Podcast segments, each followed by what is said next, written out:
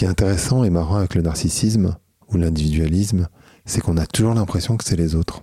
Et évidemment, vous allez voir qu'en écoutant l'épisode, ça va beaucoup résonner parce que ça va résonner en vous. En tout cas, ça a résonné en moi. Aujourd'hui, j'ai le grand plaisir de recevoir Vincent Cockbert, qui est journaliste, qui a écrit ce livre qui s'appelle Unique au monde, que j'ai adoré parce qu'il est extrêmement documenté avec énormément de chiffres sur beaucoup, beaucoup, beaucoup de tendances, sur le retour à soi, le retour au corps, sur les tatouages, sur le pouvoir d'achat, le pouvoir d'être soi, le consumérisme, le capitalisme, cette civilisation du cocon. Vous allez voir, c'est euh, un épisode qui est vraiment passionnant. Pas tant que on donne des réponses, mais simplement parce que ça permet de comprendre le monde dans lequel on vit et pourquoi on vit dans ce monde. Et bien sûr qu'il y a des solutions, entre guillemets, des voies de sortie, mais ce qui est surtout intéressant, c'est cette photographie à l'instant T de cette société. En tout cas, c'est un épisode que moi j'ai adoré enregistrer, c'est un livre que j'ai adoré lire. J'espère que vous allez l'apprécier aussi. Je vous laisse l'écouter. Allez, Vlan, c'est parti.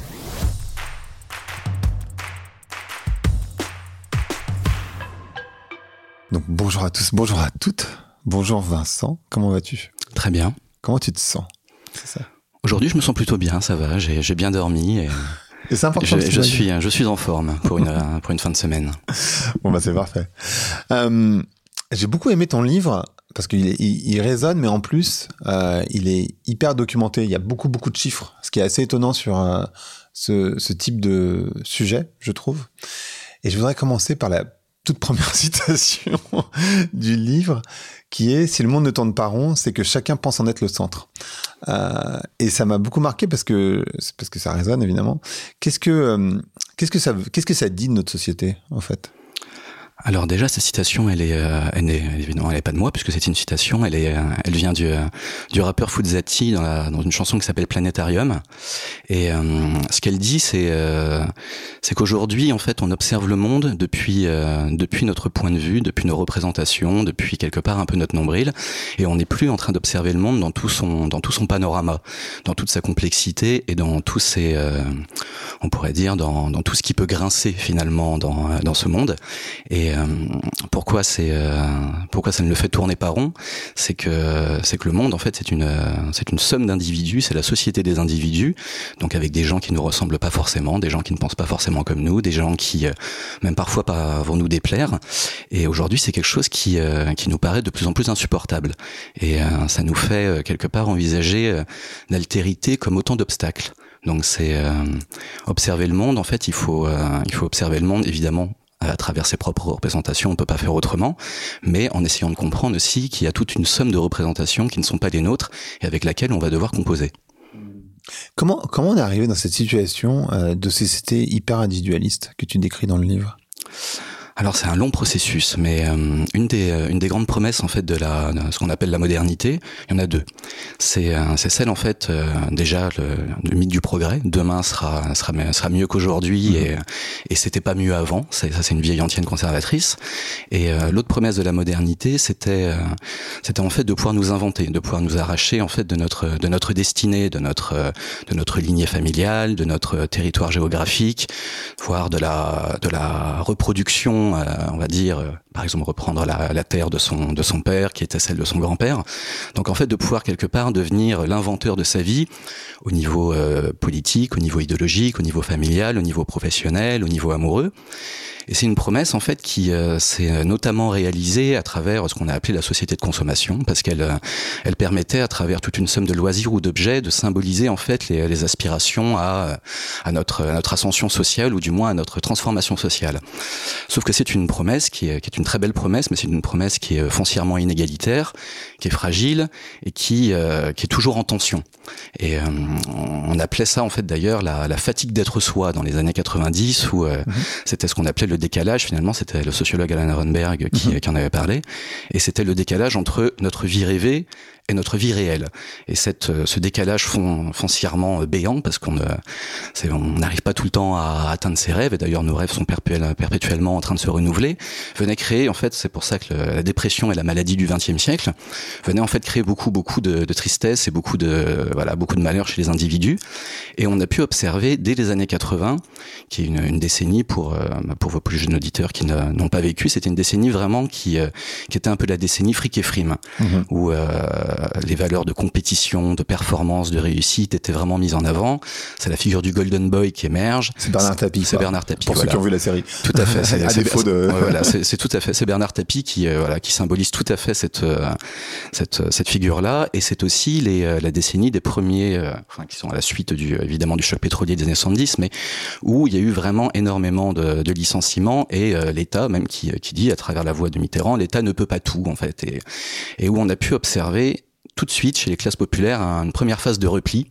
Donc un repli euh, qui était qui a d'abord été un repli un repli domestique où euh, c'est le c'est le début du petit fantasme du fantasme du petit pavillon de banlieue. C'est le, le début du jardin enfin de, du métier du excusez-moi du euh, business du enfin du marché du jardinage du marché de la décoration. Et ce qu'on a ensuite appelé dans les années 90 le cocooning Ensuite, cette pulsion, on va dire, ce, besoin de se retrouver dans une bulle, d'être face à un monde qu'on sentait de plus en plus hostile, dur et où cette promesse aussi finalement d'épanouissement de, soi et de et surtout d'un monde qui sera qui tend vers le mieux c'est euh, est venu un petit peu euh, bah, montrer ses limites et euh, a infusé finalement un peu dans tout le corps social et, et ensuite s'est matérialisé à travers la, la, numérisation toute une manière en fait de pouvoir faire venir le monde à soi. Donc à partir de grâce à internet quelque part grâce aux nouvelles technologies on a pu domicilier d'abord la consommation ensuite on a domicilié la culture on a ensuite aujourd'hui on domicilie les relations sociales et donc en fait toute cette, euh, moi j'ai appelé ça toute cette posture de la civilisation du cocon fait qu'on est devenu en fait les euh, les grands ordonnateurs de nos petits mondes.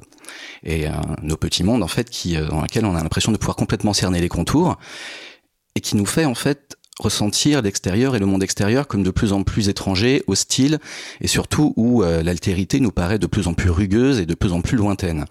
Et donc en fait, cette épidémie de narcissisme, pour moi, est une euh, ce que j'ai appelé l'ère de l'égocène. C'est euh, c'est une réponse en fait à cette civilisation du cocon qui fait que la dialectique entre l'extérieur et l'intérieur se faisant de plus en plus mal, quand aujourd'hui on va vers le monde, on n'arrive plus à le, à le cerner dans toute sa complexité et dans euh, toute sa, dans toute sa rugosité, dans tout son, son côté euh, complexe, dur, euh, parfois injuste. Et on essaye de plus en plus à avoir un monde qu'on appellerait sur mesure, enfin du moins un monde qui nous ressemble.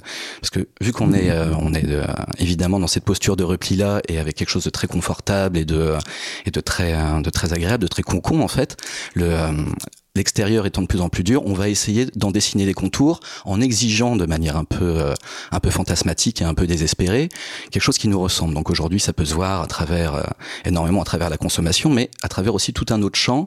Et ça va, ça passe en fait des fictions où il faut absolument qu'on puisse s'identifier aux personnages. Ça passe même à nos hommes politiques qui euh, qui doivent nous ressembler. Par exemple, quand on interroge les les abstentionnistes sur les sur les raisons de leur de leur non vote, ils disent souvent bah je me reconnaissais pas totalement dans dans cet homme ou dans cette femme politique. Parce qu'en fait, on veut aujourd'hui que le monde nous ressemble, sans, sans comprendre en fait qu'on euh, on se sent un peu voilà comme des comme des monades, un peu déconnectés d'un grand ensemble. Et, euh, et aujourd'hui, tout doit être quelque part Évidemment, c'est un fantasme, hein, parce que c'est pas quelque chose qui est tout à fait réalisable. Tout doit être à notre mesure, sinon on le ressent comme violent, sinon on le ressent comme euh, comme malaisant. Et c'est voilà, c'est une c'est une dialectique entre l'intérieur et l'extérieur qui se fait qui se fait de manière de plus en plus compliquée. Et le narcissisme est une réponse défensive en fait un petit peu à ça, parce que les champs de valorisation narcissique, donc étaient que le travail, la famille, la, vie sociale, la vie politique, étant de plus en plus incertains, on voit bien qu'aujourd'hui, bah, les trajectoires professionnelles sont plus compliquées, les trajectoires amoureuses sont aussi très compliquées. L'espace du politique est complètement vide. Depuis les années 80 aussi, on a beaucoup moins de, discours sur les utopies collectives, sur un, sur un futur qui va être désirable.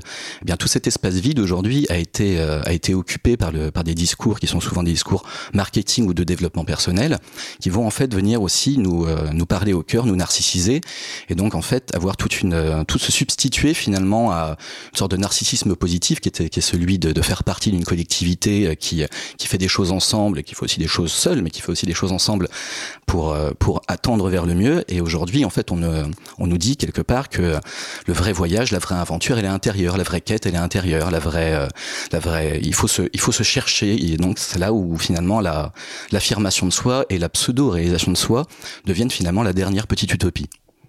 Et d'ailleurs, j'allais, enfin, pendant que je t'écoutais, je me disais, euh, dans les années 90 arrive aussi la psychologie positive et donc le développement personnel.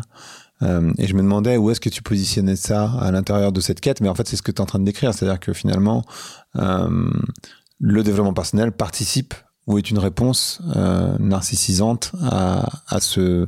Est-ce que c'est un mal-être? Est-ce que c'est un. Je sais pas. Je sais même pas exactement comment décrire cette situation euh, finalement. Bah en fait, le, le, développement personnel est venu un petit peu se, aussi lui se substituer à un discours social et politique qui est qui est celui de donner de la cohérence à la vie en société, à la vie en commun, en, en parlant. C'est ça aussi qui est très, on va dire, qui est, qui est assez ironique, c'est que ce sont souvent des best-sellers qui sont vendus à des, à des, centaines de milliers de personnes, tout en, en donnant le sentiment en fait qu'on leur parle à eux précisément.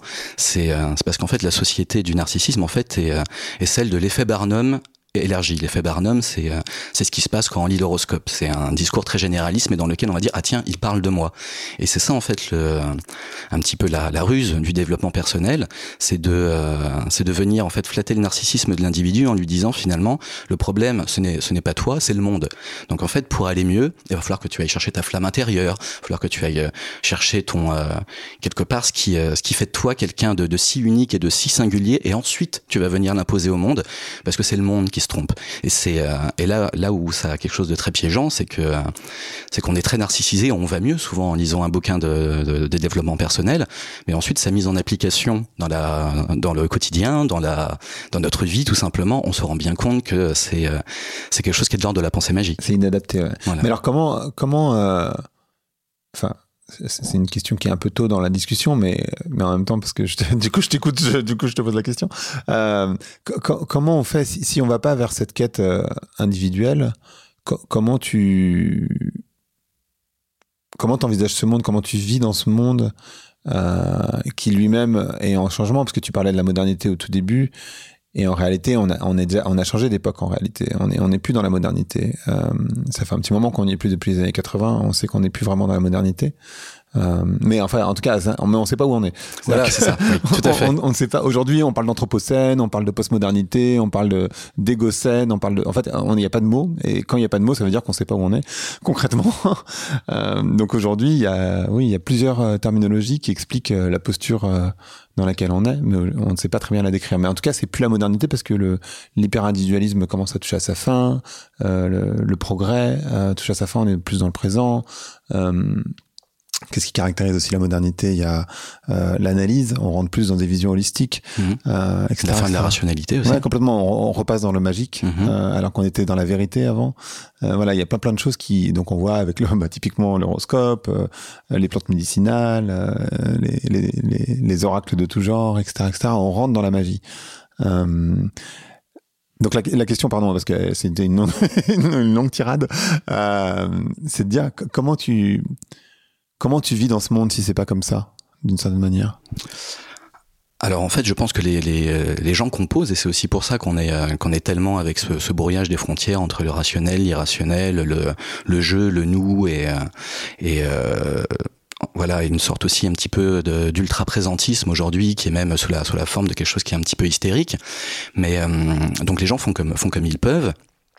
Mais surtout, on, se rend compte qu'ils qu font comme ils peuvent, mais qu'ils souffrent. On a la, on va dire qu'on parle aujourd'hui de récession de l'amitié.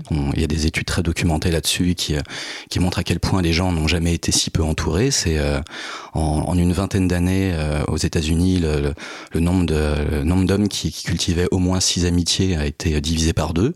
Le pourcentage de personnes qui n'ont aucun ami est passé de 2% à 12%. C'était encore récemment SOS Amitié qui sortait une, une étude pour euh, qui s'alarmait en fait du, du nombre d'appelants de moins de 14 ans qui avaient était augmenté de 40%. À côté de ça, on se, on se rend compte aussi que l'anxiété est quelque chose euh, qui, euh, qui, est de plus en plus répandu. Le, le, nombre de, le nombre de, pas que les jeunes d'ailleurs, mais surtout aussi les, les jeunes cohortes, parce que c'est vrai qu'on est plus fragile quand on est plus jeune, n'a jamais été aussi fort. Et à côté de ça, on, euh, on, se, on se rend bien compte qu'il y, qu'il y a quelque chose en fait où le, où le, le futur étant, alors il y avait évidemment la, la fin du mythe du progrès, mais aujourd'hui le, le, futur devient même quelque chose de profondément angoissant. Donc en fait, les, euh, en réalité, plutôt qu'en fait, c'est euh, qu'en fait les gens voilà font font un petit peu comme euh, comme ils peuvent, ils en souffrent et, euh, et rêvent de pour ça que le, le, terme de collectif, le terme de d'utopie, de comme on a pu le voir par exemple pendant pendant le Covid, on, beaucoup beaucoup euh, d'individus ont fantasmé, ça y est, en se disant le, le monde d'après va tendre vers euh, vers quelque chose de plus humain, de plus de, de, moins de moins névrotique, de, de, de plus collectif. Ça a été, on sent que le fantasme est là, que cette envie est là, cette envie est latente, mais que le, que le, que le rythme du monde de la modernité tardive, on va dire, on l'a bien vu à la sortie du confinement, il y avait deux postures. Il y a ceux qui ont vite repris finalement leur leur vie et peut-être encore plus rapidement. D'ailleurs, c'était très rigolo parce que, par exemple, je sais pas si vous vous souvenez, mais les services de livraison ultra rapide où d'un seul coup on nous a dit vous allez avoir vos, courses en cinq minutes, sont en fait des, des bébés en fait du confinement. Ce sont des, des idées qui ont, qui ont mûri pendant le confinement et qui ont été lancées après, comme si cette période de période de post civilisationnelle en fait nous obligeait à rattraper le temps perdu. Et d'autres, il y avait une autre posture qui était plutôt d'avoir du mal à renouer avec la vie euh, avec la vie moderne, de même avec l'extérieur et dire je vais plutôt un peu rester chez moi. On a bien vu qu'on a mis beaucoup beaucoup de temps à ce que les à ce que les, les gens réinvestissent un peu les lieux publics et même euh, même au travail, ça a été aussi une, une des difficultés. Donc, euh, donc pour répondre à votre question, je pense que les, euh, les gens souffrent, les gens fantasment pour beaucoup quelque chose de plus de plus apaisé, de plus euh, de plus collectif et de et de moins de moins sur l'ordre de la performativité, et tout en même temps se sentant de plus en plus déconnecté du destin du destin global. Ça d'ailleurs on peut le voir à travers des études où euh, quand on demande aux individus comment est-ce que vous voyez euh, le, futur? Alors au niveau collectif ils disent ça va être l'horreur, c'est c'est noir, on est c'est finito. Et vous au niveau individuel, bah moi ça va aller. C'est comme si en fait on n'arrivait plus à articuler le moi et le nous, en se disant de toute façon moi je suis euh, j'ai un pas de côté tout le temps. Donc on se rend bien compte qu'il y a voilà il y a deux postures qui se qui sont qui sont pas forcément euh, contradictoires parce que c'est euh, ce, besoin de se sentir déconnecté de la masse aussi est aussi une, posture en fait de défense. C'est pas une c'est pas forcément une posture parce que le narcissisme en fait c'est c'est quelque chose de défensif. C'est pas quelque chose forcément qui a, l'ordre je m'aime je m'adore et quand même quand on dit je m'aime je m'adore on sait bien qu'au fond c'est pas tout à fait vrai que c'est quelque chose qui est, qui est, qui est surtout là pour nous réassurer, pour nous donner en fait finalement le pour nous faire tenir quelque part. Donc c'est euh, voilà, il y a ces deux postures qui est celle de de l'accélération dans un monde qui accélère et celle en fait de la de la mise en retrait. Et cette, euh, comme il y a un manque de dialectique entre ces deux, ces deux postures-là, fait que les gens observent, les gens souffrent et euh, ne savent, se sentent en fait dans, de plus en plus, à mon avis, sans armes face à un monde qu'ils sentent grippé.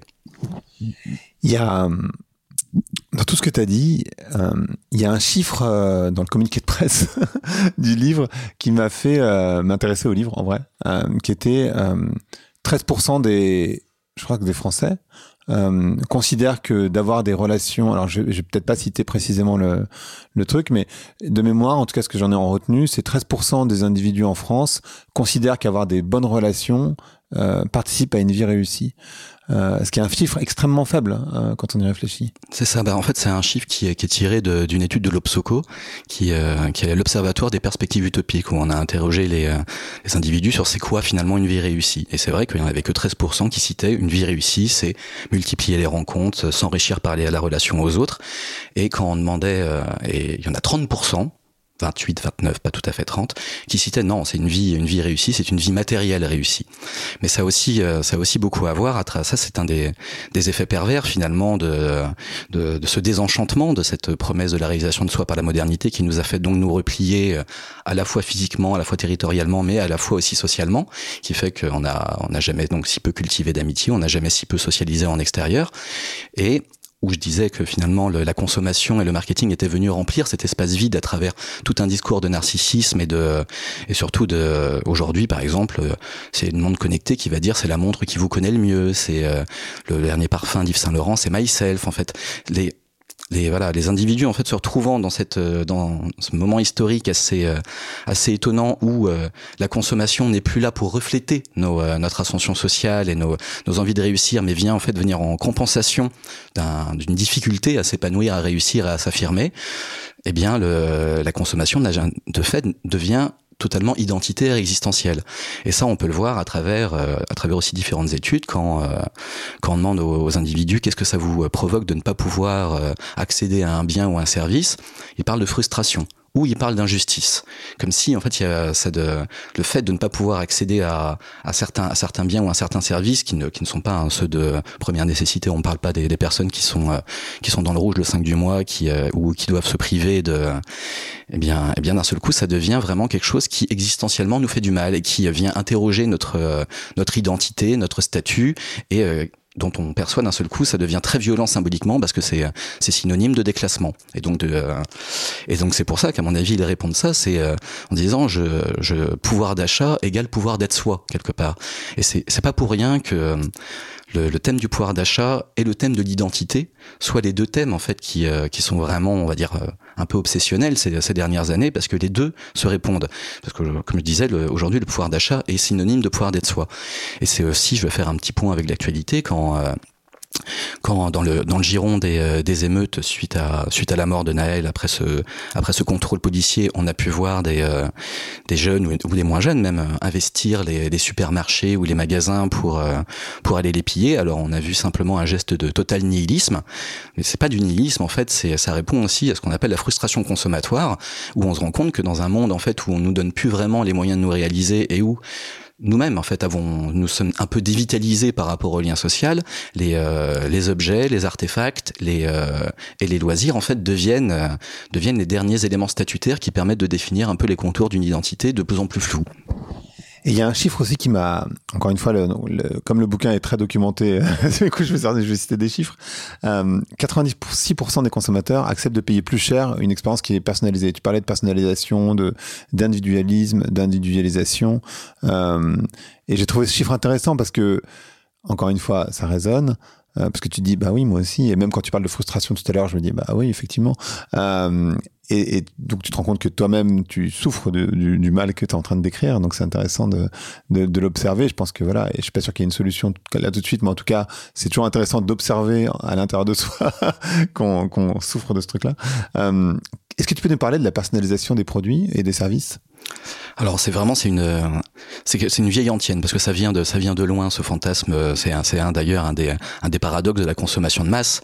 C'est de c'est d'avoir dit au, au, enfin c'est de c'est de croire qu'on va pouvoir vendre des milliers ou des millions de produits tout en donnant l'impression au consommateur en fait d'être euh, qu'on ne l'a fait que pour lui. Et euh, je sais pas si vous vous souvenez c'est enfin si vous devez vous souvenir parce que c'était il y a quelques semaines la dernière campagne pour Adidas c'était euh, c'était on vous a donné l'original vous l'avez vous l'avez réinventé de mille manières. Et donc c'est euh, tout le fantasme en fait aujourd'hui du, euh, du marketing qui, euh, qui a bien compris qu'on était euh, qu'on n'était plus en fait dans cette société des années 70 80 où les gens en fait voulaient quelque part euh, certes se singulariser mais par, parti, faire partie de catégories sociales. Appartenir. Voilà mmh. appartenir à des catégories sociales et pouvoir se reconnaître dans une catégorie sociale. Les catégories sociales aujourd'hui étant de plus en plus floues et et les on va dire les communautés se sont ayant se sont recomposées à travers bien d'autres choses que les que les biens matériels eh bien le, le marketing aujourd'hui est dans une dans un fantasme de personnalisation voire aujourd'hui on parle d'ultra personnalisation et ils ont pu en fait réaliser du moins ce, ce fantasme là évidemment à travers à travers aussi des nouvelles technologies qui euh, qui à travers en fait ce qu'on appelle notre identité numérique. Donc c'est euh, à la fois les données qui qui est défini à la fois à travers les données qui nous définissent donc notre sexe notre âge notre lieu de territoire et à travers toutes les données qu'on euh, génère aussi. Donc ça va être les commentaires les likes les visites de nos sites.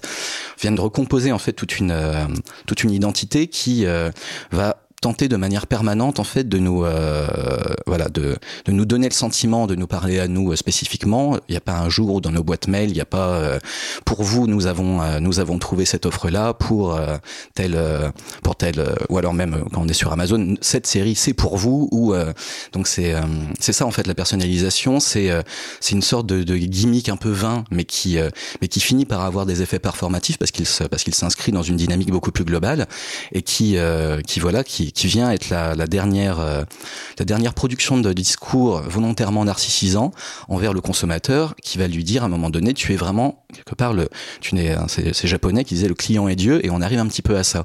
Et euh, ça a aussi beaucoup à voir à travers des nouveaux usages qu'on nous a incité à avoir qui est celui de juger de noter de commenter d'être finalement tout le temps dans cette euh, finalement dans une identité, l'identité du consommateur aujourd'hui devient la dernière identité où on va pouvoir être valorisé, où on va nous dire ton avis compte. Tu peux, toi aussi, tu peux, tu peux donner des notes. Toi aussi, tu peux dire c'est bien, c'est mal. Et donc en fait, dans un monde où on a l'impression d'avoir de moins en moins de prise, que ce soit au niveau politique ou que ce soit même sur nos propres destinées, cet ensemble de micro, euh, de micro fragments, de séquences en fait où euh, où le où le marketing ou à travers notre euh, notre acte d'achat ou à travers notre consommation d'un service, on va nous demander en fait notre avis, on va nous et on va nous dire finalement on va bien se rendre compte d'ailleurs que ça que ça a un impact ensuite sur euh, sur le monde réel, bah vient euh, vient finalement voilà quelque part euh, matérialiser un fantasme qui est, qui est celui d'être un consommateur unique au monde. Et on sait très bien qu'on est qu'on est plutôt euh, que, que, tous ces services-là exploitent plutôt nos biais euh, nos biais cognitifs, nos, euh, frustrations, nos, nos désirs non non résolus. Mais on veut croire à ce mythe de la personnalisation parce qu'on se parce que le, politique ayant déserté finalement cette promesse-là aussi de, de se dire on s'adresse à un collectif, mais aussi l'individu lui va pouvoir s'inventer à travers ce collectif. Eh bien il y a voilà il y a tout un il y a tout un champ libre dans lequel les marques je vous, je vous renvoie au livre de Raphaël Lorca sur le roman national des marques.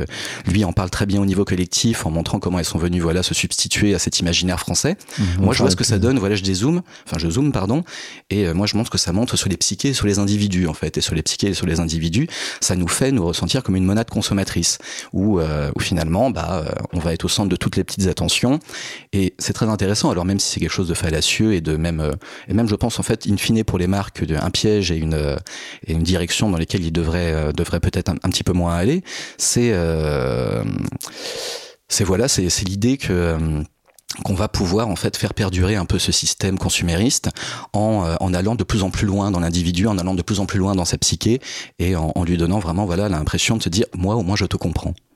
D'ailleurs, pour reprendre euh, les, références que tu as pris, euh, Alain Arenberg, euh, je l'ai reçu sur Vlan, je l'ai pas diffusé encore, mais je sais pas quand est-ce qu'il sera diffusé, qui, a écrit ce bouquin, donc ce que tu disais sur la, fatigue d'être soi. Et Raphaël Lorca, je vais le recevoir, je l'ai pas encore reçu, pour, sur mon autre podcast, Ping, sur, sur les marques, effectivement. C'est quoi la place des tatouages dans ce... Parce qu'en fait, ce que j'observe, c'est l'explosion des tatouages euh, autour de moi, dans la société de manière générale. Et je me dis aujourd'hui, ce qui est euh, alternatif, d'une certaine manière, c'est de pas avoir de tatouage. Je sais pas si tu vois ce que je veux dire. J'aimerais bien que tu nous parles des tatouages, parce que c'est aussi une manière de euh, de montrer sa différence. Tout à fait. Alors ça, ça s'inscrit vraiment. C'est, euh, ça fait aussi. C'est dans les années 80 en fait. On a commencé à voir le début du boom du tatouage, du piercing, et euh, aux États-Unis aussi, bah, le, renforcement du corps, le bodybuilding et tout ça. Donc c'est, c'est quelque chose en fait qui peut pas être la chirurgie esthétique aussi. C'est un petit peu les tout débuts. Et en fait, c'est, c'est aussi un retour, c'est un repli. Et ça a été à un moment donné un repli sur notre matière première. On pourrait balayer quasiment notre packaging, hein, si on voulait utiliser notre packaging identitaire, qui est le corps et donc il y a eu un retour, un retour au corps dans les années dans les années 80, donc un repli plutôt sur le sur le corps qu'un retour au corps qui s'est euh, qui s'est qui s'est exprimé notamment à travers à travers le tatouage qui a été euh, très bien euh, très bien analysé par David Le Breton qui qui est un anthropologue et qui a à voir en fait avec la, la constitution de notre mythe personnel. C'est ayant encore voilà, ayant conscience qu'on va qu'on ne va pas faire partie du récit commun, qu'on n'a pas grand chose finalement à, qu'on a très très peu de contrôle sur le monde et même sur nos destinées, eh bien à travers le corps, on reprend le contrôle. Et je trouve que le, alors le tatouage étant évidemment un des, euh, un des signes les plus, les plus visibles, parce que c'est quelque chose qui, euh, on vient écrire quelque part notre histoire, on vient se singulariser à travers une, à travers des, à travers des dessins, à travers des, des symboles, à travers des, mais ce qui se voit aussi énormément à travers le, boom qu'on peut voir aujourd'hui de la musculation, qui est euh, qui est à la fois un, un, une pratique qui est euh, il y a un très bon très bon livre de Guillaume Vallet si je, le cite bien sur euh, sur la fabrique du corps comme ça. Il y a ce sociologue qui est lui-même bodybuilder en fait qui a fait des enquêtes à l'intérieur des salles sur il y avait 7 environ voilà 70% de, de ces interviewés qui disaient je suis entré dans cette pratique là parce que je sentais une faiblesse au niveau de mon identité Donc c'est euh, c'est à la fois dans un dans un monde de recomposition des, euh, des genres, des sexes, une manière de se réaffirmer à travers des caractères sexués très euh, très marqués, enfin des, gros muscles, des épaules, les épaules bien développées. Et il y a un retour d'ailleurs avec Mark Zuckerberg, on le voit, Elon Musk, tu vois. Oui, voilà, tout à fait, oui, bien sûr. Et, euh, et en même temps, une voilà, une prise de une prise de contrôle. Et c'est une prise de contrôle sur soi qui va être à travers à un moment donné une discipline, une euh, des abdos qui vont être qui vont être bien dessinés. Alors certes, je ne peux pas tout contrôler, mais au moins je contrôle cette cette partie, ce moi et euh, et cette et quelque part ce, ce corps que que Baudrillard nommait à l'époque le plus bel objet de consommation. C'est moi qui vais le designer et pour le coup, je vais vraiment le customiser. Donc ça a beaucoup à voir avec une sorte de, de, customisation physique en fait. Et, euh, et là où c'est très intéressant, c'est euh, et pour montrer qu'en fait c'est un, il y a une pulsion un peu archaïque quelque part euh, et pas archaïque de manière négative hein, quand je dis ça sur sur ces pratiques là, c'est c'est à travers la musculation ou à travers la chirurgie, on a pu voir même dans un monde qu'on rêve un peu post-genre, très très fluide et tout ça, eh bien ça a été plutôt un renforcement des caractères sexuels premiers. Les filles aujourd'hui euh, des, fesses volumineuses, c'est euh, c'est plutôt valorisé, des, une poitrine généreuse, c'est assez valorisé, des lèvres euh, plutôt épaisses, c'est aussi très valorisé. Chez les hommes, c'est vraiment de de plus en plus d'avoir un muscle. En fait, voilà un muscle qui devient existentiel et identitaire parce que on a on n'a jamais eu si peu besoin des muscles en fait dans notre civilisation. On travaille pour une partie des gens. Je sais bien qu'il y a aussi toute une partie qui, notamment les, les livreurs, les caristes, qui, qui eux utilisent corps et souffrent de ce corps-là ils sont rarement bodybuildés. Hein, mais ils sont rarement bodybuildés. Voilà, c'est que le c'est que le muscle aujourd'hui est devenu une manière de à la fois d'affirmer son identité sexuelle, mais aussi de plus plus intimement de, de une reprise en une reprise en contrôle, une reprise en main finalement dans de soi dans un dans un monde en fait dont, dont on dont on a l'impression d'être de moins en moins sur lequel on a de moins en moins de prise. Est-ce que tu peux nous parler euh, du rôle des réseaux sociaux à l'intérieur de, tout ce certain broglio de, de tendance? Alors ils ont ils ont plusieurs euh, ils ont eu plusieurs fonctions, ils ont eu plusieurs rôles, mais ils ont surtout, à mon avis, euh, ils sont venus euh, je vais commencer en fait en parlant du, du livre de Christopher Lash qui était qui était sorti en 79 qui s'appelait La culture du narcissisme. Et il expliquait euh, donc il, euh, il, montrait comment en fait dans une société euh, d'expansion économique de compétition était était apparu une sorte de pas une sorte hein, un nouvel un nouveau sociotype un peu d'individu qui qui pour le coup aussi se sentait très très en décalage avec la masse avec une, un masque par rapport à ses émotions, beaucoup d'ironie, beaucoup de beaucoup de froideur, et qui, euh, il, dans un de ses passages, il le disait, le, le cadre américain aujourd'hui, quand il marche dans la rue, il a l'impression d'être filmé par des caméras de, de télévision partout, et il est en représentation. Donc en fait, l'autre n'est plus euh, n'est plus tant une altérité qu'un public, que, que quelqu'un qui nous observe, et quelqu'un qui nous observe, mais dans ce cas-là, si quelqu'un t'observe, et que tu penses aussi que les, gens qui s'observent se sont eux aussi même observés, donc tout le monde tout le monde est dans une surveillance panoptique, alors qu'en fait personne ne se regarde vraiment. Et les réseaux sociaux, en fait, comme tout comme les tout comme le numérique est venu euh, matérialiser cette pulsion de sécession qu'on avait pu euh, observer dans les années 80-90 en nous permettant de domicilier totalement le monde à nous, les réseaux sociaux sont venus euh, quelque part matérialiser ce ce besoin et ce fantasme en fait de se de se montrer et de de, de s'exprimer dans ce qu'on croit être toute notre singularité. Donc c'est voilà, c'est venu c'est venu quelque part donner les, les moyens techniques à un fantasme qui était déjà là parce que c'est toujours comme ça que ça se passe souvent par la technologie. La technologie n'invente pas des nouveaux besoins ou des nouvelles manières d'être, elle, elle, les, elle les rend possibles en fait, elle, les, elle leur donne les moyens d'exister. Donc les réseaux sociaux, alors évidemment il y a plein de nuances hein, dans, les, dans les réseaux sociaux, mais on va dire que le, le, grand écueil des réseaux sociaux et la, le, piège des réseaux sociaux, c'est que c'est venu nous, voilà, nous donner les moyens d'être euh, d'être un d'être à la fois producteur, d'être et de, nous montrer, mais de euh, comment dire d'imaginer qu'à travers en fait cette euh, euh, cette mise en scène de soi, on va et à travers la validation d'un voilà d'une altérité qui devient ouais. qui devient un public en fait on, on, se met dans une dans la dans la, la posture en plus non plus d'un individu mais d'un de quelqu'un qui performe mm. et donc on est on n'est plus à, à, chercher le vraiment le contact avec avec autrui et la et la dialectique avec autrui mais on va montrer une performance, on va on va performer et on va attendre en fait de manière un petit peu euh, à la fois euh, un peu désespérée en fait d'être euh, d'être validé, d'être d'être liké, d'être euh, et avec toute cette euh, toute cette dépendance que ça crée. Parce qu'évidemment ça fait plaisir quand quand on poste quelque chose et une photo et qu'on qu'on reçoit des likes et des compliments je veux dire, il faut être vraiment tout à fait insensible pour pas pour ne pas céder à cette ce petit grisement narcissique là. et vient en fait voilà nous mettre dans, dans un piège d'une d'une dynamique qui qui est cannibale parce que le, le confort, la sécurité, le bien-être ou, le, ou, ou les retours narcissiques sont des notions cannibales dans le sens où plus on en a et plus on en veut. Mm. Et et à partir quand on arrive à un certain palier, on en veut toujours plus. Et à partir de ce palier là, si on en a un peu moins, on va énormément souffrir. On va on va se sentir mal aimé, on va se sentir en insécurité, on va se sentir, euh, on va se sentir anxieux. Donc les, euh, les réseaux sociaux sont, ont eu ce, ce, double, ce double effet, parce qu'il y a toujours aussi des doubles effets dans les, euh, dans les nouvelles technologies, d'à la fois nous permettre, et ça c'est une bonne chose, de quelque part de pouvoir nous exprimer ou de pouvoir même parfois bah, vulgariser des, notre champ de compétences, de pouvoir le, le, mettre, le mettre à disposition des autres, mais tout en même temps nous mettre dans une posture très insécuritaire qui est celle en fait de de bah, de nous faire attendre à travers à, partir d'un certain d'une certaine somme de, de retour de retour narcissique en fait dans une position de dépendance par rapport à mmh. par rapport à ce public et on devient à la fin comme des acteurs sans contrat quand euh, quand on n'arrive plus euh, ou quand on a l'impression en fait que les gens nous aiment un peu moins mmh. donc c'est à la fois quelque chose de positif et quelque chose de très fragilisant d'ailleurs je, je l'observe euh, parmi des des amis qui me disent euh, non mais je comprends rien à ces algorithmes pourquoi euh, d'un coup je passe de x like à x like ou pourquoi il y a autant de gens qui regardent mes stories puis d'un coup euh, il y, en a plus qu'est-ce qui se passe voilà. Non mais c'est oui, oui c'est vrai c'est très vrai. C'est mmh. rigolo. Tu peux nous parler je te disais en, en off qu'il y avait des mots que j'avais appris en lisant le livre en particulier le goblin le goblin mode et le God Complex, qui sont des concepts que je connaissais pas. Tu peux nous en parler un petit peu? Bah c'est euh, c'est en fait deux postures euh, alors là, il faudrait, il faudrait un tout petit peu revenir en arrière pour, euh, pour expliquer pourquoi. Alors, je vais, je vais d'abord les, les, définir. Le, le, Goblin Mode, c'est la, c'est la mise en scène de soi dans, euh, dans, on va dire, dans des, dans des traits plutôt négatifs, à travers notre, euh, notre fatigue, nos, parfois nos pathologies, parfois notre, notre mal-être psychologique. La vulnérabilité. La vulnérabilité et qu'on va, qu'on va exposer sur les réseaux sociaux pour, dans une, dans un mouvement qu'on pourrait, qu'on pourrait imaginer négatif, mais là aussi où on va attendre en fait des, évidemment des retours positifs.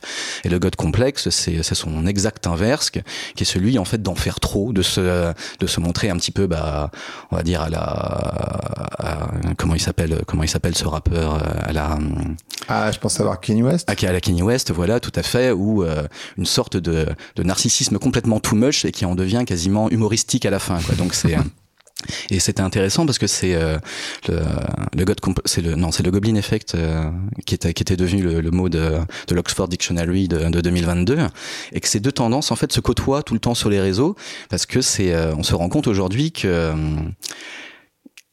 ce que j'appelle moi l'intimocratie. C'est euh, qu'on est passé en fait de la démocratie où on était dans des, euh, des grands récits structurants qui, qui faisaient sens en fait euh, à la fois pour notre euh, pour notre existence collective et à la fois pour notre existence individuelle, à ce que j'appelle l'intimocratie, où ce sont les petits récits du quotidien et le petit récit de l'individu qui sont venus en fait se substituer à ces grands récits-là. C'est ce qui a beaucoup à voir avec l'idée de l'intime et politique. Alors évidemment l'intime porte une grande dimension politique, mais mais ce qu'on observe aujourd'hui, c'est de plus en plus d'intime et de, moins en moins de politique en fait, et où les euh, on, se raconter soi devient une euh, devient forcément un acte de courage et de fierté. Ça fait par exemple, euh, je sais pas si vous vous souvenez, mais dans euh, et vos plus jeunes vos plus jeunes followers ne le sauront pas, mais dans les années 90, on a vu apparaître ce qu'on appelait à la télé des psychos, en fait, ou des, des Mireille Dumas, des C'est des Jean-Luc Delarue, où des, des individus, des, des lambda, des kidam venaient raconter leur, leur mal-être psychologique, leur, leur enfance bafouée, leur, euh, leur difficulté aussi oui, voilà, même leurs traits un peu névrotiques. Et à l'époque, on regardait ça avec une une sorte d'impudeur. On savait, on se disait c'est pas tout, c'est pas tout à fait la bonne place. En fait, il y a, on aime bien parce que ça nous, euh, ça nous fait écho, ça nous, euh, ça nous même, même, ça nous donne même accès en fait à des, à des. en fait, on, on pouvait même se comparer quelque part en se disant bah moi je vais pas si mal quelque part.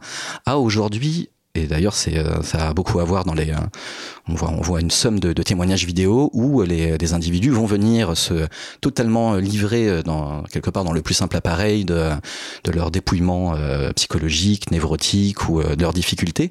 Et ça va on doit aujourd'hui accueillir cette parole là comme un acte de courage forcément. Et c'est c'est pour ça que ça fait écho à ce que moi j'appelle l'intimocratie, c'est euh, n'ayant plus de d'utopie collective, n'ayant plus de grands récits qui permettent de nous structurer.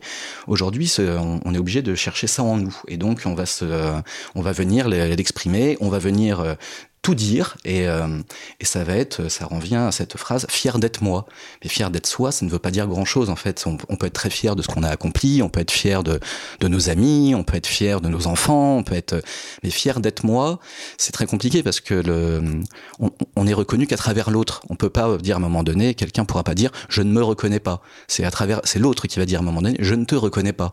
Donc c'est euh, ce qui montre bien en fait la, le côté un petit peu euh, en cercle, en cercle fermé de cette, de cette dynamique-là, que ce soit le God complexe ou le Goblin Effect, c'est c'est alors soit voilà à travers des, des traits narcissiques très euh, sur euh, surhystérisés ou un mal-être qui va même parfois être euh, être aussi exagéré pour pour créer à travers à travers l'empathie en fait ce narcissisme qu'on attend c'est vient montrer en fait qu'on n'ayant plus les moyens de, de créer du sens au niveau collectif on va trouver en fait tout ce qu'il y a en, tout ce qui nous définit, donc des fois par du bien, par du mal, parce que les individus passent par euh, plein d'états euh, psychologiques et émotionnels et euh, durant toute leur existence, comme étant finalement la, la dernière, le, dernier espace de sens, le dernier espace où on va réussir à, à créer, à créer du lien à travers ce qu'il y a de plus intime en nous. C'est donc c'est pas forcément négatif en, tant que tel, parce que c'est aussi bien de, pouvoir euh, qu'aujourd'hui on parle plus facilement des maladies mentales, qu'on parle plus facilement de notre mal-être, ce qui est euh, ce qui est aussi une réponse aux années 80 où il fallait tous être fort, performant et, et dur.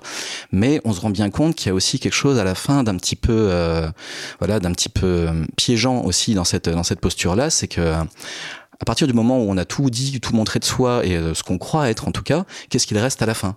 Il faut, mmh. il faut encore creuser encore un peu plus en soi. Il faut, ou alors s'inventer peut-être quelque chose. Et euh, et avec un syndrome que j'avais trouvé euh, très intéressant qui s'est euh, qui est un peu revenu sur le devant de la scène à la suite des, des confinements c'était c'était le trouble de la personnalité multiple c'est quelque chose qui ironiquement est aussi apparu en fait et, enfin c'est c'est massifié entre guillemets aux États-Unis fin des années 70 début des années 80 donc vraiment la première décennie des de cette faille narcissique qui était en train de se mettre en place les psychiatres sont, il y en a qui y croient à ce syndrome. C'est donc c'est le fait d'avoir plusieurs personnalités en soi, d'avoir plusieurs plusieurs alters. D'autres qui le qui le mettent un petit peu en, en doute en disant que c'est euh, c'est une c'est ce qu'on appelle en fait une un syndrome iatrogène, donc co-construit entre nous, la société et parfois et parfois un médecin. Je vais pas entrer dans ce débat-là parce que je suis pas médecin et c'est pas à moi de c'est pas à moi de dire ça. Ce qui m'intéresse moi c'est la médiatisation et l'expansion du nombre de cas.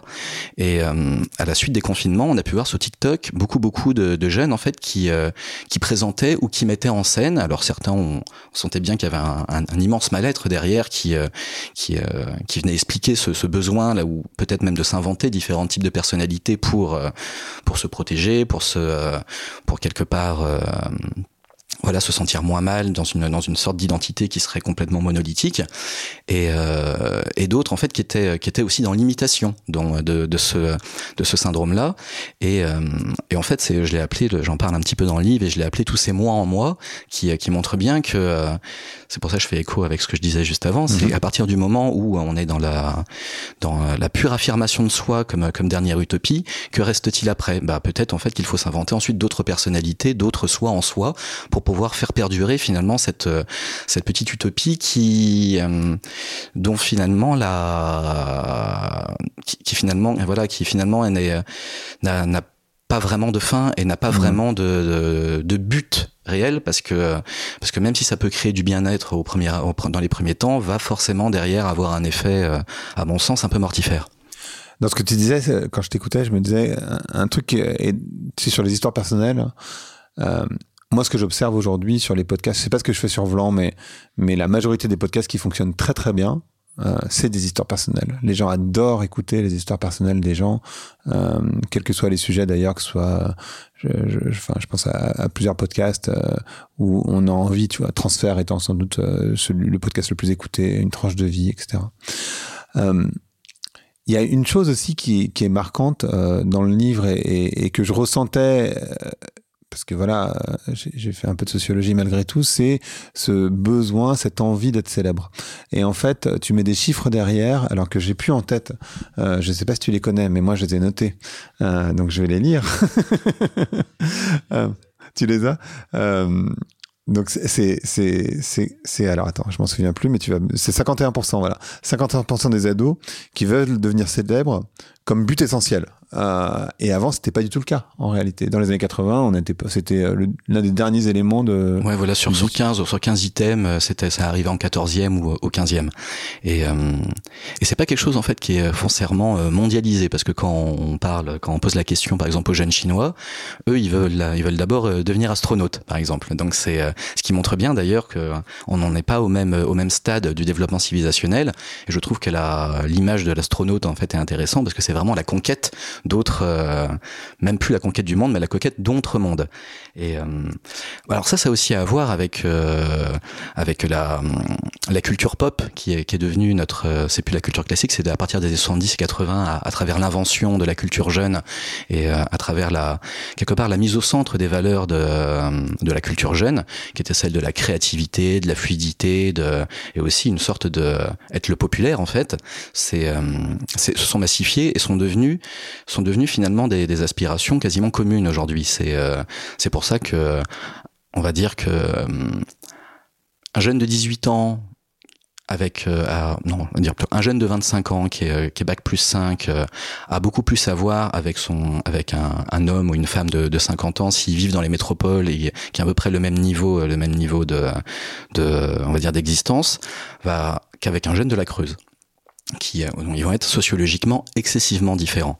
Mais on est quand même tous dans ce dans ce bain de, culture populaire où on, a mis au centre en fait des euh, des modèles de, de starification de voilà de c'était le livre de Guillaume Erner qui était très intéressant à l'époque qu'il avait appelé la cause du people. C'était plus la cause du peuple ça devenait la cause du people. C'est qu'on a on, a montré des nouveaux modèles de réussite et des modèles des nouveaux modèles de valorisation dans ces années-là qui n'étaient plus sur des sur des individus qui avaient fait des forcément des choses extraordinaires mais qui à travers leur simple fait d'être eux eux-mêmes devenaient aimants, aimables, et, euh, et on voulait leur ressembler.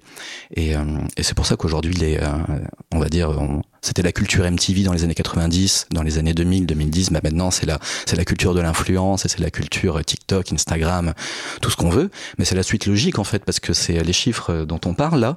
On a pu les, on a pu les observer dès le début des années 2000, qui étaient vraiment les euh, donc résultats de, on va dire, de deux décennies de euh, où les, les nouveaux modèles de réussite, les nouvelles modèles de valorisation n'étaient plus euh, n'étaient plus le scientifique, n'étaient plus le sachant, mais euh, la rockstar, euh, l'acteur, l'acteur l'actrice un peu transgressive ou, euh, ou très belle. Et euh, Qu'est-ce que ça a comme résultat? Ça a comme résultat en fait de, à travers cette, euh, ce besoin aujourd'hui d'être reconnu et ce besoin d'être euh, d'être entendu, ce besoin d'être euh, d'être d'être validé, d'être valorisé, parce qu'on nous dit finalement que c'est tout ça ne tient qu'à nous. Eh bien, ça ça entraîne, ce, ça génère en fait ce, ce besoin de, de, enfin du moins ce rêve de pouvoir être la personne qui va être qui va pouvoir s'exprimer et être aimée. Et quand quand on regarde en fait les les raisons motivationnelles des, des jeunes qui qui disent ça, alors c'est voilà c'est c'est la créativité et surtout la, la, possibilité de pouvoir exprimer au monde qui je suis. Mmh. Alors que la question qui je suis est une, aussi une question irrésolue et euh, vu qu'on vu qu'on évolue, on évolue tout au long de l'existence, je, qui je suis n'est peut-être pas la même personne qui j'étais il y a cinq ans. Mmh. Donc c'est euh, voilà, c'est ce qui montre en fait que c'est pas encore une fois, c'est pas, je suis pas en train de dire que les, les gens sont devenus horribles, sont euh, sont tous devenus en fait des, euh, on est tous devenus euh, hargneux, méchants et tout ça. C'est c'est en fait c'est une, euh, c'est à la fois la réponse de modèles qu'on nous a transmis d'une euh, d'une époque où où où ce mythe du progrès est venu complètement s'effriter et où on nous dit la, la réussite c'est ici maintenant tout de suite et, euh, et ça sera et, euh, et si tu n'y arrives pas, tu ne peux tu ne peux t'en tenir qu'à toi. Non, mais de toute façon, j'ai pas l'association. Enfin, j'ai jamais eu l'association dans le livre à la lecture que tu poses un jugement. Pour moi, c'est une photographie euh, très sociologique en fait de, de la société. C'est pas, il y a pas de jugement porté parce que je pense qu'on est tous à différents niveaux. Atteindre ce, de ce que tu décris, tout ce que tu décris. En fait, je pense que les personnes qui nous écoutent, euh, ça doit résonner naturellement parce que même si, en réalité, quand tu quand es face à face et que tu demandes euh, c'est quoi le succès pour toi, aujourd'hui, c'est l'accumulation de biens, de pouvoir, euh, d'argent, de célébrité, etc. Ils te disent tous ah mais non, mais parce que pour moi c'est pas ça, parce qu'évidemment tu vois ils, ils vont jamais dire ça. Enfin ils vont jamais. Parfois ils vont être assez honnêtes avec eux-mêmes, mais je trouve que il y a un petit manque d'honnêteté intellectuelle en général quand tu es face aux gens. Ils vont rarement te dire oui moi j'ai envie d'être célèbre ou j'ai envie d'avoir x y nombre de followers. Alors en réalité c'est si c'est une personne sur deux, la réalité c'est que majorité, enfin pas majoritairement du coup, mais une personne sur deux, euh, ça résonne quelque part. Bah, c'est très intéressant ce que, ce que tu dis là. D'ailleurs, ça me, ça me fait penser à deux chiffres différents. C'est quand on, pose la question aux, êtres humains. Euh, enfin aux individus, euh, l'être humain est-il est-il altruiste ou égoïste? Alors pour 77%, l'être humain est par nature égoïste. On est 77% à le dire. Ensuite, quand on pose la question, et vous? Qu'est-ce que vous êtes? Et là, on est 72% à nous dire, bah moi, je suis altruiste. Donc c'est euh, voilà.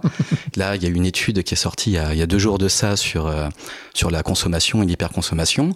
On est 80% à dire, on consomme beaucoup trop. C'est un modèle de société euh, évidemment mortifère. Mais par contre, on est plus de 70% à dire, moi, par contre, je consomme beaucoup moins. Donc c'est, euh, c'est, ça fait voilà, ça fait écho à ce que ce que je disais précédemment, c'est ce cette difficulté à, à nous lier aujourd'hui au euh, à la masse. On a on a tellement l'impression d'être déconnecté de la masse, d'être d'être un petit monde en soi et d'être euh, d'être quelqu'un de singulièrement différent alors qu'on est tous les, les résultats de, de, notre société, eh bien on se, on n'arrive plus à se, à se projeter dans une dynamique commune, à se dire cette dynamique qui peut être un petit peu, un petit peu négative ou un petit peu mortifère ou du moins un peu sans issue. Eh ben j'en suis à la fois victime et à la fois bourreau. C'est mmh. euh... marrant d'ailleurs parce que cette semaine j'ai diffusé un épisode euh, avec Julia Ford donc sur la mode et donc il y a ce chiffre qui est que en moyenne les Français consomment 50 euh, nouveaux vêtements, enfin vêtements neufs par jour. Et donc tous les commentaires sont mais comment ça, mais comment c'est possible, 50 vêtements, mais c'est énorme, moi pas du tout. Euh. Et là, en fait c'est la moyenne française, donc c'est pas possible que 100% des gens qui commentent soient en dessous. ça n'a aucun sens. C'est juste parce que je pense qu'ils ne réalisent même pas qu'en fait, moi je suis le premier à me dire, bah, je sais pas précisément mais en vrai, c'est possible entre les chaussettes, les caleçons, euh, les t-shirts, etc. Franchement, en vrai, je sais pas précisément, j'ai jamais fait le calcul, mais j'imagine que c'est possible que je sois proche, plus proche de 50 que de 5, 5 étant l'objectif hmm. euh, idéal. euh, c'est clair que je suis pas à 5. Euh, et, et, je le reconnais volontairement. Il y a, enfin, voilà, il y a, il y a pas de souci, mais mais c'est vrai que c'est intéressant d'observer les gens qui, te, qui commentent en disant mais non, mais pas du tout. Ah oui, mais aller dans le sens que tu décris. Bah, c'est ça en fait dès qu'on bah, dès qu'on dès qu'on évoque en fait le, des syndromes comme le narcissisme, le parfois même l'égoïsme que peut induire une certaine forme de narcissisme ou l'hyper-individualisme, parce qu'on s'est rendu compte que même dans ce qu'on appelle le processus d'individualisation, et euh, donc le, fait de pouvoir s'inventer, le fait de pouvoir euh, devenir soi quelque part, et, euh, ça c'est à travers les études valeurs. Les études valeurs, c'est c'est des études qui sont faites tous les 9 ans dans, dans une quinzaine de pays d'Europe à travers les CNRS locaux ou l'équivalent des CNRS locaux, où on pose tout le temps les mêmes questions aux gens.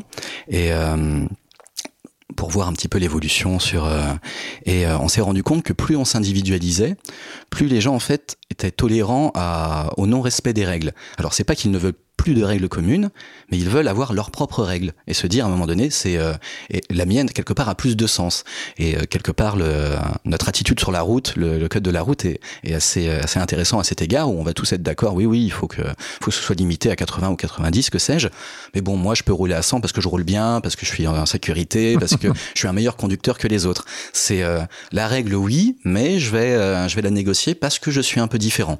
Ça fait marrer parce que juste, juste, juste avant qu'on se voit, j'étais euh, dehors en vélo et il y avait un, euh, un camion, une camionnette qui faisait une, une manœuvre, donc elle faisait une marche arrière. Et il y a un vélo qui s'engouffre derrière et le, le, mec la voit pas et donc il continue sa marche arrière. Donc la, la, fille en vélo hurle en disant mais connard Et je me dis mais enfin il est en train de faire une marche arrière. Tu vois bien qu'il est en train de faire une marche arrière.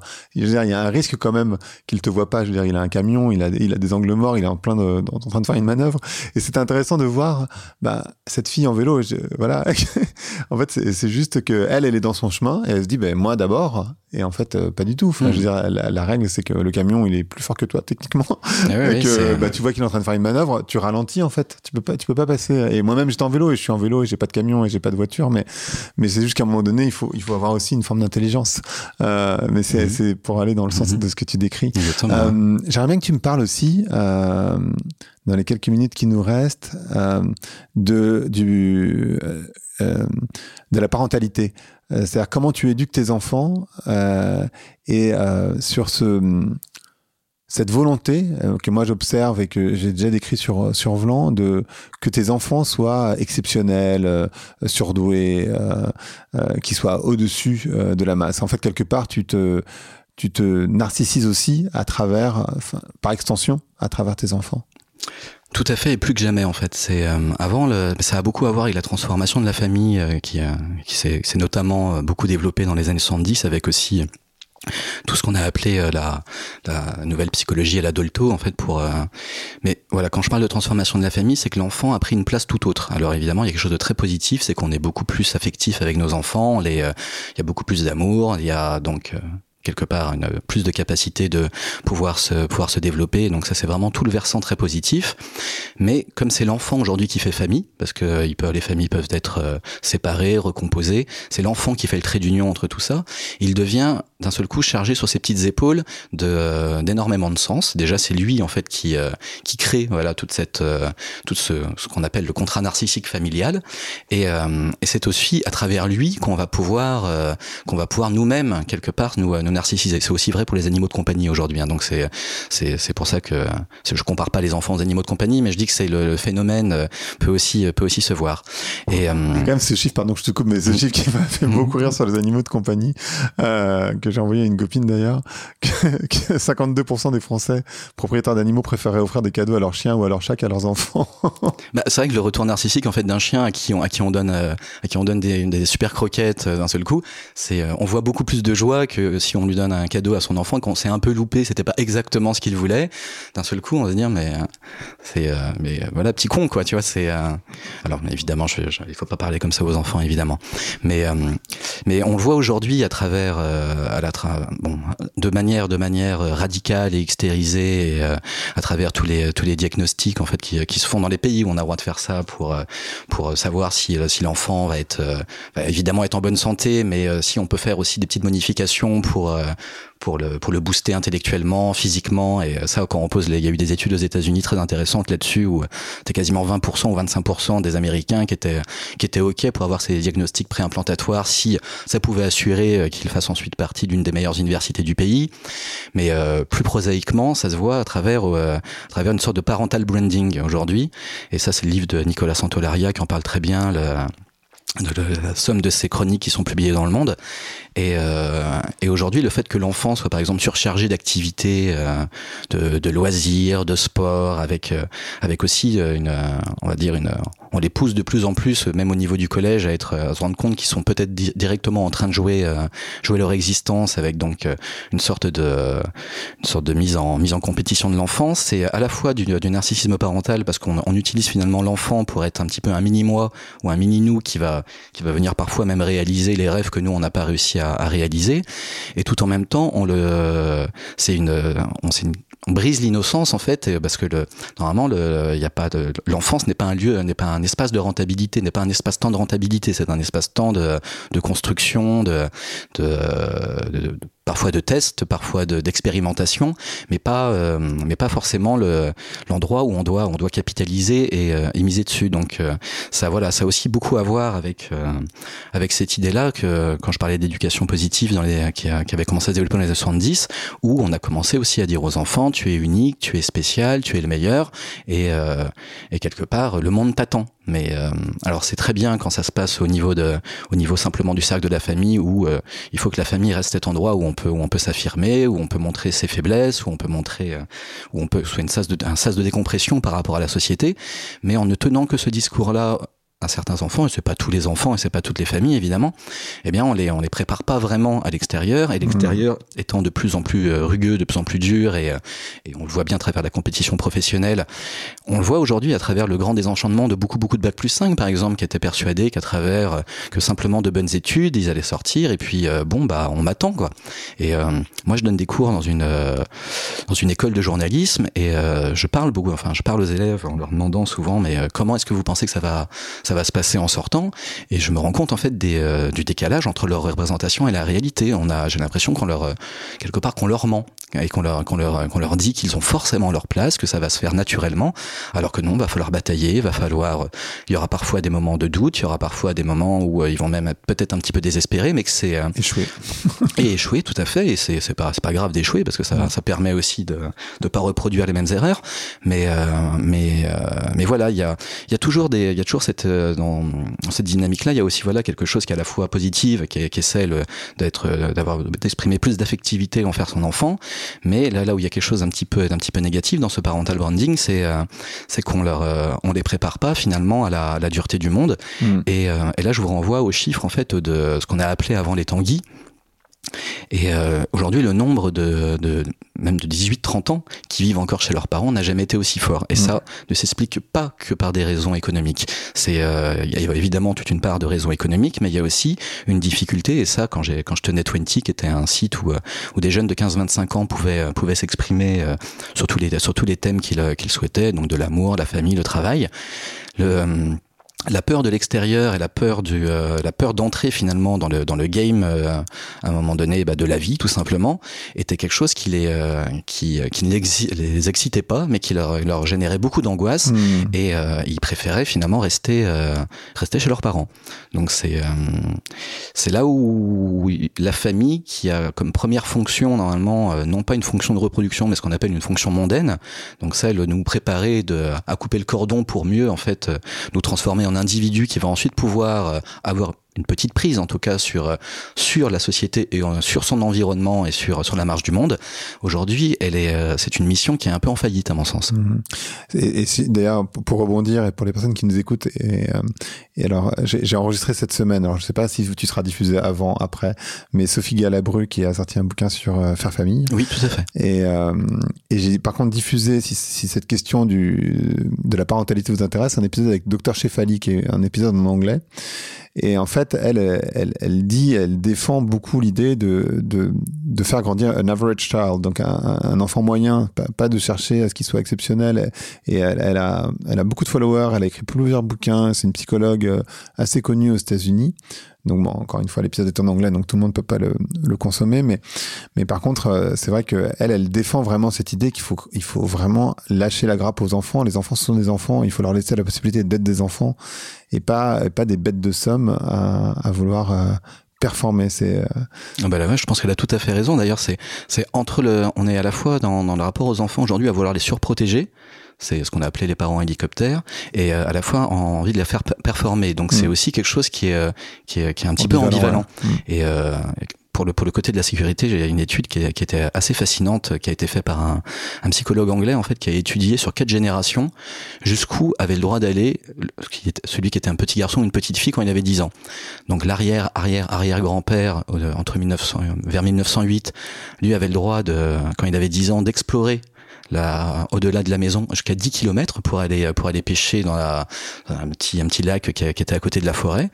Quatre générations plus tard, son petit petit petit fils, lui, a le droit d'évoluer à 100 mètres autour de la maison.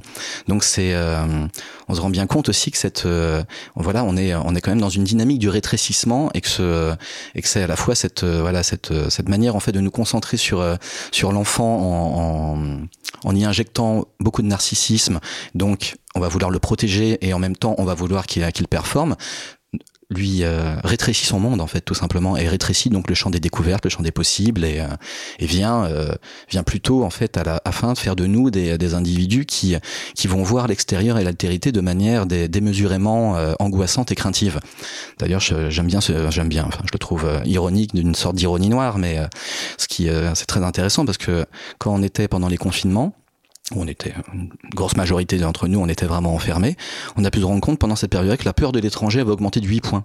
Alors que les, les gens n'avaient jamais si, vu si peu d'étrangers parce qu'ils étaient enfermés chez eux, mais d'un seul coup ils en avaient plus peur. Donc c'est ce qui montre bien qu'on est, euh, qu'il y a voilà, qu'il y a une dynamique complètement euh, anxiogène en fait à cette, à cette surprotection. Merci beaucoup, c'est génial. Vraiment, c'est hyper intéressant. C'est, je vous conseille vraiment de lire le beau livre. C'est, en fait, ça questionne. C'est pas, il y a, a, pas vraiment de réponse euh, techniquement. enfin, pour non, non, mais je veux dire pour pour sortir euh, de, de, de, ce phénomène. Par contre, c'est vachement intéressant de l'observer euh, et de se rendre compte qu'il est présent en soi et de et ça permet pas nécessairement de s'en libérer. Ça permet simplement, je trouve, de de mieux comprendre le monde dans lequel on évolue et du coup euh, d'avoir du recul un recul pertinent sur la société. Moi, je trouve ça, je trouve ça passionnant. Donc, merci beaucoup.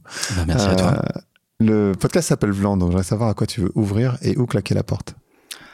Alors ouvrir la porte, euh, je voudrais ouvrir la porte à la porte à un peu plus d'empathie parce qu'en fait on n'en a pas parlé, mais euh, un des euh, un des grands syndromes très négatifs de tout ce qu'on ce qu'on vient de dire aujourd'hui, c'est qu'on se rend compte qu'on est qu'on a de plus en plus de mal à avoir de l'empathie. Donc il y a deux types, il y a même trois types d'empathie. Il y a ce qu'on appelle l'empathie sèche, qui est, qui est celle en fait de pouvoir se, se mettre dans la, dans la tête de l'autre pour simplement comprendre comment lui perçoit le monde. Il y a ce qu'on appelle l'empathie humide, celle qui est vraiment celle de ressentir littéralement les émotions d'autrui. Donc euh, évidemment l'empathie humide n'étant pas exactement ce qu'on cherche, mais en tout cas l'idée de simplement pouvoir entrer en dialogue parce que je vais comprendre bah, comment toi tu regardes le monde. Et aujourd'hui on se rend bien compte, et euh, l'actualité nous en donne euh, ces derniers temps de, de nombreux exemples, on, je pense qu'on peut pas faire pire, en tout cas comme, euh, comme, euh, comme crise de l'empathie, parce qu'on est de plus en plus dans une, ce qu'on appelle une empathie sélective. Et l'empathie sélective, c'est ce qui se passe comme phénomène psychologique quand on regarde un match de foot, quand on regarde un débat politique, ou quand on va voir une altercation dans la rue, où on va prendre d'un seul coup totalement parti Mm. pour l'un ou pour l'autre, et d'un seul coup, l'un devient, devient héros, l'autre devient ennemi. Et, on, et donc là, le dialogue est mort, l'échange, la complexité euh, en est largement, largement réduit, et ça nous fait nous, à nous ressentir de plus en plus lointains les uns les autres, ça crée de la polarisation, donc de l'agressivité entre les gens, et ça crée une sorte de, on va dire, d'apartheid généralisé en fait. Voilà. Parfait. Merci beaucoup, Vincent. Mais je vous en prie. Merci d'avoir écouté Vlan. Si vous avez aimé l'émission, n'hésitez pas à mettre des étoiles sur vos plateformes de podcast préférées. Vous pouvez aussi partager l'épisode sur vos réseaux sociaux, Instagram Stories, Facebook, LinkedIn, où vous voulez. Je suis Grégory Pouy. Vous pouvez me retrouver sur l'intégralité des plateformes sous le nom Greg from Paris. Si vous avez des idées pour des invités, si vous avez des commentaires, n'hésitez surtout pas à m'envoyer un message. Allez, merci et à bientôt